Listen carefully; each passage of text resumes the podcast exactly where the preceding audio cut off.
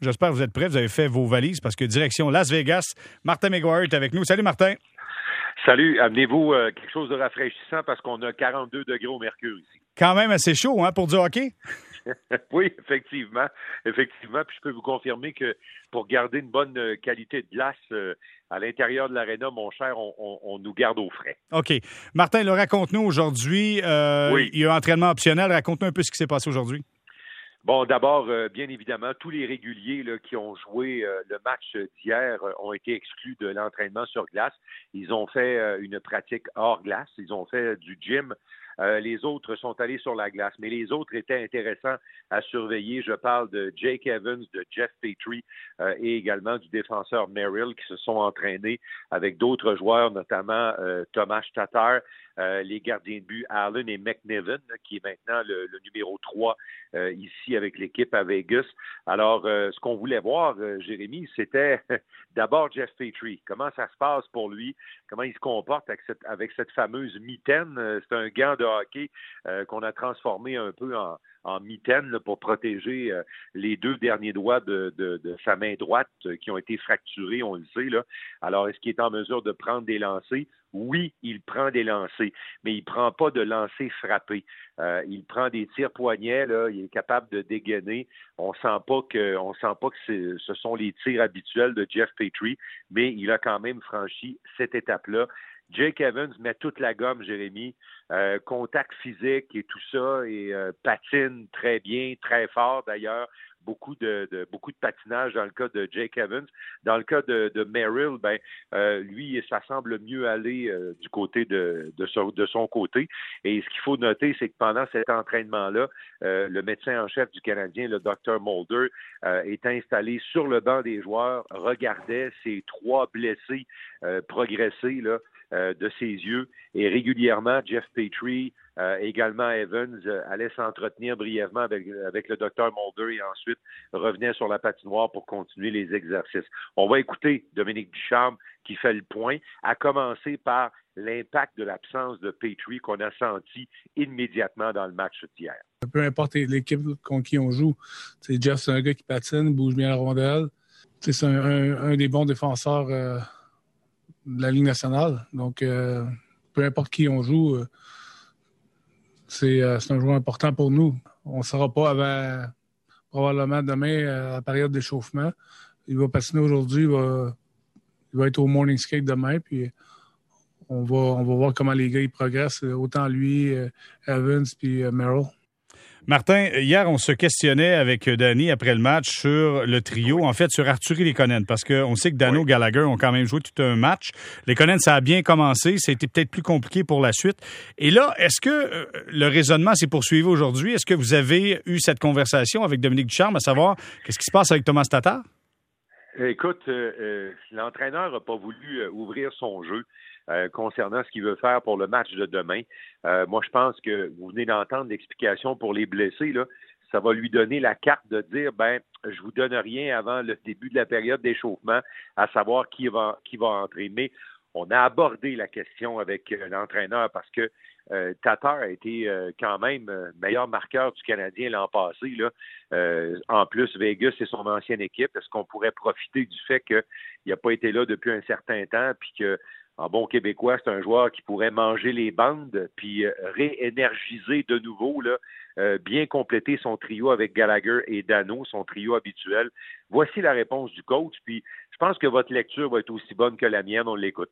Euh, Tuna, c'est un vrai professionnel. C'est un gars d'équipe. c'est certain que tous les joueurs de hockey veulent, être sur la glace, veulent, ils veulent jouer.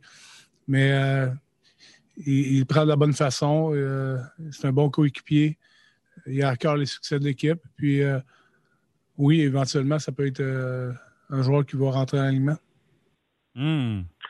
Hmm. Intéressant. Mais le, le mais eux me dit quelque chose. Moi, ça me dit ouais, mais eux, pas tout de suite. J'ai l'impression que je vais pas tout de ben, suite. Euh, euh, effectivement. Euh, puis pendant que je te parle, juste pour donner l'information aux auditeurs, la deuxième commence entre les Islanders à Tampa Bay et le Lightning et Varlamov est de retour devant bon, Alors, je veux la, on ferme la, parenthèse. honnêtement, je ne sais pas, Jérémy. Tu sais, ce trio-là, il a quand même déjà marché. Là. Il a quand hmm. même déjà marché pas mal puis très bien. Euh, est-ce que Thomas Tatar a connu de très bonnes séries? Non. Euh, irrégularité dans son jeu et tout ça, oui. Mais le Canadien a besoin de quelque chose. Est-ce que ce sera de un changement de personnel? Est-ce que, par exemple, Jake Evans pourrait retourner au centre et jouer en compagnie de Arturi Lekonen, euh, notamment sur un troisième trio? On sait que Kotkaniemi a connu une soirée très difficile hier, là. Euh, pas seulement au cercle de mise en jeu, mais au niveau de son positionnement et tout, puis il, euh, génère pas beaucoup en attaque. Alors, il peut peut-être y avoir d'autres changements autour d'un gars comme Kotkaniemi à la défense. Si Jeff Petrie entre, à ce moment-là, qui de Gustafsson Kulak ou Romanov laissera sa place. Romanov, à part une mise en échec percutante contre Pietrangelo, ça a été aussi difficile, Jérémy.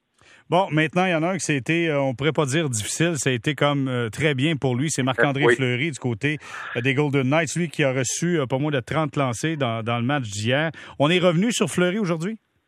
On est revenu sur Fleury aujourd'hui. Euh, Eric Stahl le, connaît assez bien parce qu'il l'a souvent affronté. Euh, puis au-delà de ça, même Stahl est entré dans la Ligue nationale en même temps que, Marc-André Fleury. Alors ce que l'attaquant du Canadien nous dit, c'est c'était pas vraiment une surprise pour nous autres. C'est un gardien d'élite et hier, il a joué comme un gardien d'élite. I don't know. I mean, I think uh, you know, obviously he's he's played on some great teams and and uh, you know, he's a guy that competes hard no matter what, no matter on the play. He's he's always going to make sure he's battling and um, continuing to give him give his team a chance. Um, no, I think we can do a better job of getting around him, getting in front of him. Um, you know, there's there's plays that can be made that we can capitalize on. I mean, I thought uh, well over the years came into the league together, so um, you know, hopefully uh, myself and our team can uh, get the better of him in game two. Alors, euh, évidemment, euh, il espère euh, que lui et, ses coéquipiers pourront obtenir, obtenir récompense sur des chances qu'ils ont eues hier. évidemment, il y a peut-être des ajustements à faire et ça, Stall fait bien de le dire parce que quand on a placé des rondelles près de Marc-André Fleury, il, il, a démontré de l'aplomb, mais en même temps, si tu continues de faire ça, de par le style de Marc-André Fleury, tu pourrais peut-être ouvrir des possibilités euh, d'avoir des rondelles qui se retrouvent euh, derrière la petite ligne rouge. Mm. Euh, on a parlé évidemment de, de, de ce premier but. Jérémy, c'est indéniable. Après le match d'hier, l'entraîneur Peter de Bower, pendant que nous discutions tous les trois, lui répondait aux questions des médias. Et à une des questions des médias par rapport au premier but du match, il a dit que dans les deux, trois jours de préparation que les Golden Knights ont eu euh, pour affronter le Canadien, l'un des points numéro un ou, l'un des points les plus importants qui a été abordé à tous les jours de préparation, c'est le premier but. On avait mis en garde les, joueurs des Golden Knights sur la fiche du Canadien quand ils marquent le premier but, sur leur façon explosive de commencer les matchs. On l'a vu ce que ça a donné hier. La statistique, Danny en a fait souvent état, je vous la rappelle, incluant le match d'hier dans les premières périodes depuis le début des séries. Le score pour le Canadien, c'est 10 buts pour et 3 buts contre. Ça, ça veut dire que dans les huit victoires que l'équipe de, Dominique Ducharme a obtenues en série, ça s'est gagné, ça s'est fait en première période pour le Canadien. Alors, Tyler Toffoli a parlé de cet état de fait et il a reconnu que c'est une clé très importante pour le succès de l'équipe. Uh, I mean, yeah, when you're playing with the lead, it obviously makes the game a lot easier. Um, we definitely had some really good opportunities um, the entire first period. I thought obviously that was our best period. Um, Fleury made some some big saves for them, but I mean playing with the lead is, is huge, especially be on the road. So um, I think that's going to be one of the key things for for tomorrow is, is have another good start and just capitalize on our opportunities.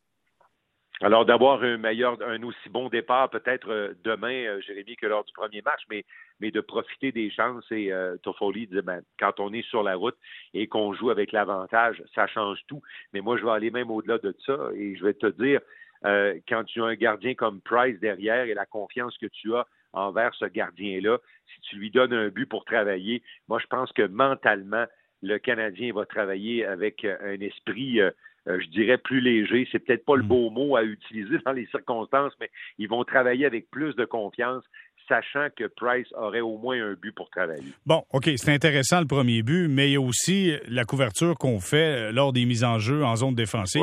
Ça, euh, ça a été problématique aussi dans le match d'hier. Ça a été problématique, mais euh, vous allez voir que l'entraîneur a un peu découpé les deux séquences. On fait référence aux deux premiers buts qui sont la résultante de mise en jeu perdue qui donne bien sûr d'abord euh, le, but de, Théodore, mais ensuite l'autre but qui a été marqué, c'est aussi une mise en jeu. Les deux joueurs de centre en cause sont Yesperi Kotkaniemi et Nick Suzuki. Euh, mais Dominique Duchamp nous précise que c'est parti d'avant. On va l'écouter. Je reculerai encore un peu plus loin. On a rondelle en zone neutre. Puis euh, on est à une dizaine de pieds de la ligne rouge pour, euh, euh, pour se permettre de peut-être la placer en fond de territoire pour avoir un changement. Ça, c'est le premier. Le deuxième, on n'était pas en mauvaise position. C'est c'est une rondelle qui, qui, a dévié sur notre défenseur qui a ensuite été frappé le, bâton au poteau opposé. Donc, on regarde euh, Suzuki hier a eu un bon pourcentage. Euh, KK, avant, cette mise au jeu-là, était à 2-1 ou 2-0. Il faut, euh, faut être capable de bien réagir quand on les perd. C'est de, s'assurer que notre niveau de compétition sur, les mises au jeu est élevé. Puis aussi de se servir de, de nos alliés pour récupérer les rondelles à 50-50. Exact. Faut que ça, faut que ça rentre plus rapidement dans, dans le cercle de mise en jeu pour aller prendre possession de la rondelle, Martin.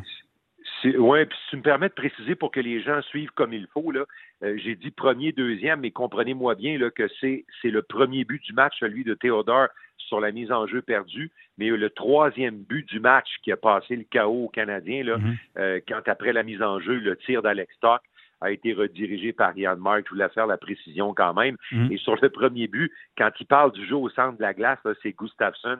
Euh, Gustafsson qui s'en vient à la hauteur de son banc, puis qui s'en vient presque en sifflotant. Il s'en vient tranquillement, pas trop de pression, pas trop de danger. Mais le danger, il arrive de l'arrière. Alors, il se fait donner un coup d'épaule, il perd la rondelle, puis après ça, ça donne une mise en jeu dans le territoire du Canadien après un dégagement qui avait été refusé. Mais le coach a parfaitement raison.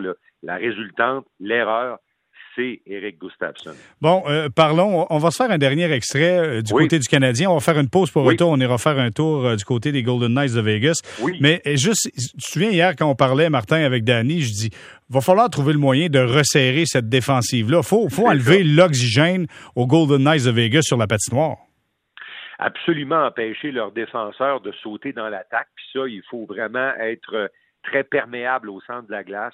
Euh, puis euh, tu te souviens qu'avant la série, euh, Corey Perry avait dit l'année passée avec les Stars, on les a frustrés les Golden Knights en demi-finale. On les empêchait d'agir, on les empêchait d'attaquer. Alors Toffoli a un peu repris les mêmes mots concernant les ajustements à faire pour demain. On l'écoute. I think if we just continue to just try and play the way that you know we've been successful and moving the puck fast, coming back for a D, um, getting pucks in, and just staying over there. We have to try and frustrate them, and um, they have a lot of skill, a lot of speed. You know, they have all that um, going for them. So we gotta just play the way that we've been playing, and you know, just come out and capitalize on our opportunities. Alors, bien évidemment, euh, essayer de leur couper leur vitesse parce qu'ils en ont, euh, Jérémy, euh, les Golden Knights de, Vegas. Euh, et aussi, tu sais, on a parlé brièvement avant la pause, avant qu'on parte en pause. Hier, ensemble, on a parlé du match des trios, c'est-à-dire les, les, petits matchs que les joueurs ont à jouer. Tu sautes sur la glace, tu affrontes le premier trio, tu dois, dans ta présence, faire mieux qu'eux, tu dois les battre en quelque sorte. Ben, ces petits matchs à l'intérieur du grand match sont presque tous allés du côté des Golden Knights, à excepter de ceux euh, du trio de Philippe Dano. Ça, faut absolument que ça change parce que cet élément-là était présent contre les Jets était présent également dans le retour en force contre les Leafs et n'a pas été présent hier. Bon, bon on s'arrête quelques instants. Au retour, on fera un survol euh, du point de presse de l'entraîneur des Golden Knights, Pete DeBoer. Et euh, j'ai hâte de voir comment lui voit justement cette dualité entre Carey Price et un certain Marc-André Fleury parce que tout le monde ne parle que de ça. On s'arrête quelques instants. Vous écoutez Bonsoir les sportifs sur l'ensemble du réseau Cogeco.